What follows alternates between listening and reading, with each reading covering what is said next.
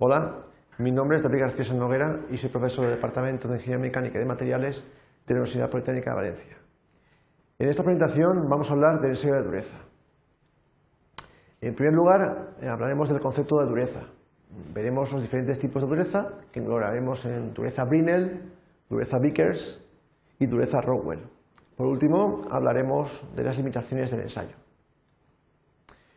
Cuanto a dureza, eh, podemos definir dureza como la resistencia que opone un material a la deformación plástica localizada, ya sea por rayado o por penetración.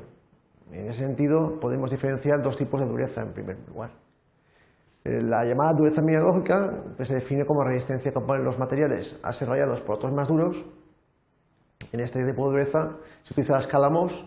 La escala MOS utiliza 10 materiales con diferentes rangos de dureza. Para encuadrar un material en esta escala, simplemente eh, hay que encontrar el material que lo raya y el material inferior que no lo raye. Por ejemplo, si el material de estudio es rayado por el cuarzo y no rayado por el feldespato, se encontraría entre la posición 6 y 7. El otro tipo de dureza es la llamada dureza de ingeniería, es la resistencia que pone el material a ser penetrado por otro más duro. Eh, este es el concepto de dureza que vamos a utilizar para el ensayo de dureza. Podemos decir que la dureza del material es inversamente proporcional a la huella que deja un penetrador en superficie. Por ejemplo, en la figura podemos ver dos penetradores que se van a aplicar exactamente la misma fuerza a dos materiales distintos, A y B. Observamos cómo la huella que deja el penetrador en el material A es menor que el material B. Podemos concluir que el material A es más duro que el B puesto que la dureza, como he dicho antes, es inversamente proporcional al tamaño de la huella.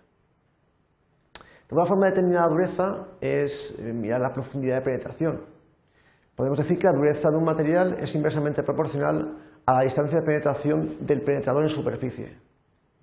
Podemos observar en esta figura cómo el material A, el penetrador, penetra en una distancia T sub A y el material B penetra en una distancia T sub B, superior a la anterior, podemos concluir que el material A es más duro que el material B, por tanto el material B es más blando que el material A, en el sentido que dureza es inversamente proporcional a la distancia de penetración.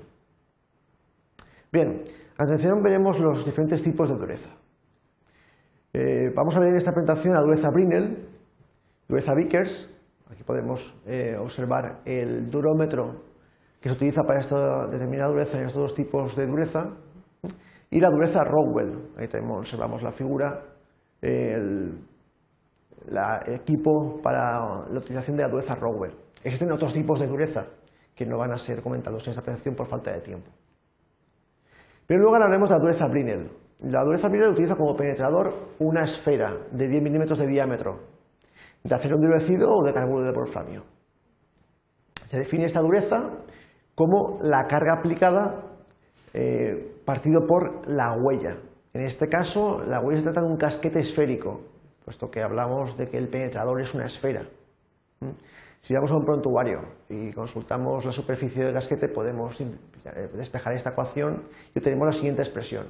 La dureza Brinell es igual a dos veces la carga por pi por el diámetro de la bola por diámetro de la bola menos raíz cuadrada de diámetro de la bola al cuadrado menos diámetro de la huella al cuadrado. Por último, decir que el campo de liberación de esta dureza, de la dureza Brinell, es materiales blandos, puesto que el penetrador es una bola. El segundo tipo de dureza que vamos a ver es la dureza Vickers. En este caso, el penetrador es una pirámide de diamante de base cuadrangular, con un ángulo, como se observa en la figura, de 136 grados. Eh, también, al igual que en la dureza Brinell, esta dureza se define como la relación entre la carga aplicada y la huella, en este caso, la huella es un tronco de pirámide cuadrangular. Si consultamos la superficie de las paredes de un tronco de pirámide cuadrangular, obtendremos la expresión que vemos allí, que dureza Vickers es igual a 1,854 partido por la diagonal del cuadrado que hayamos en la superficie al cuadrado. El campo de aplicación de esta dureza es para materiales duros o endurecidos. Esas dos durezas eh, hemos tenido en consideración el concepto de dureza de ingeniería en base a la huella. En la dureza Rowell que vemos ahora vamos a considerar la profundidad de penetración. En este caso se realiza una lectura directa en el durómetro basándose en la profundidad de penetración. Observamos el proceso operativo, tenemos el penetrador y una probeta. En primer lugar se aplica una precarga de 10 kilos, el penetrador penetra una cierta profundidad, T sub 1. Y por último aplicamos la carga total del ensayo y la profundidad de penetración es mayor, T sub 2. La diferencia de profundidades será, nos dará la altura directa del equipo para determinar la dureza Rowell. Bien, tenemos en la tabla, por ejemplo, diferentes tipos de dureza Rowell que hay, en la escala desde la dureza Rowell A a la dureza Rowell L, considerando los diferentes materiales a ensayar. Como penetradores se puede utilizar cada uno de los tipos de dureza conos de diamante o bolas de diferentes diámetros. Con este tipo de dureza podemos enseñar desde materiales extremadamente duros, eh, duro extremo como carburo de wolframio, hasta materiales pues, relativamente blandos como los plásticos, metales suaves o incluso el plomo. En cuanto a limitaciones del ensayo, podemos decir que la superficie de la probeta debe ser lisa, en condición, para que se pueda realizar el ensayo en condiciones. También el espesor de la probeta debe ser 10 veces superior a la profundidad de la huella.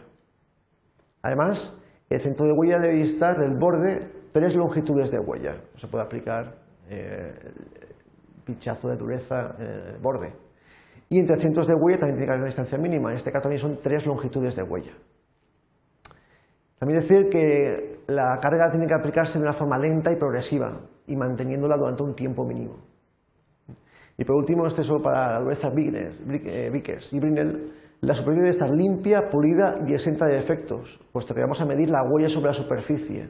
Y en el caso de no estar limpia y pulida, pues no sería posible esta medición. En resumen, hemos visto que existen diferentes métodos de determinación de la dureza, rayado y penetración, que el ensayo de dureza permite conocer la resistencia del material a la penetración, que la dureza está íntimamente relacionada con la resistencia del material y existen diversos tipos de dureza dependiendo del tipo de material a ensayar y del penetrador a utilizar. Eso es todo. Gracias por la atención.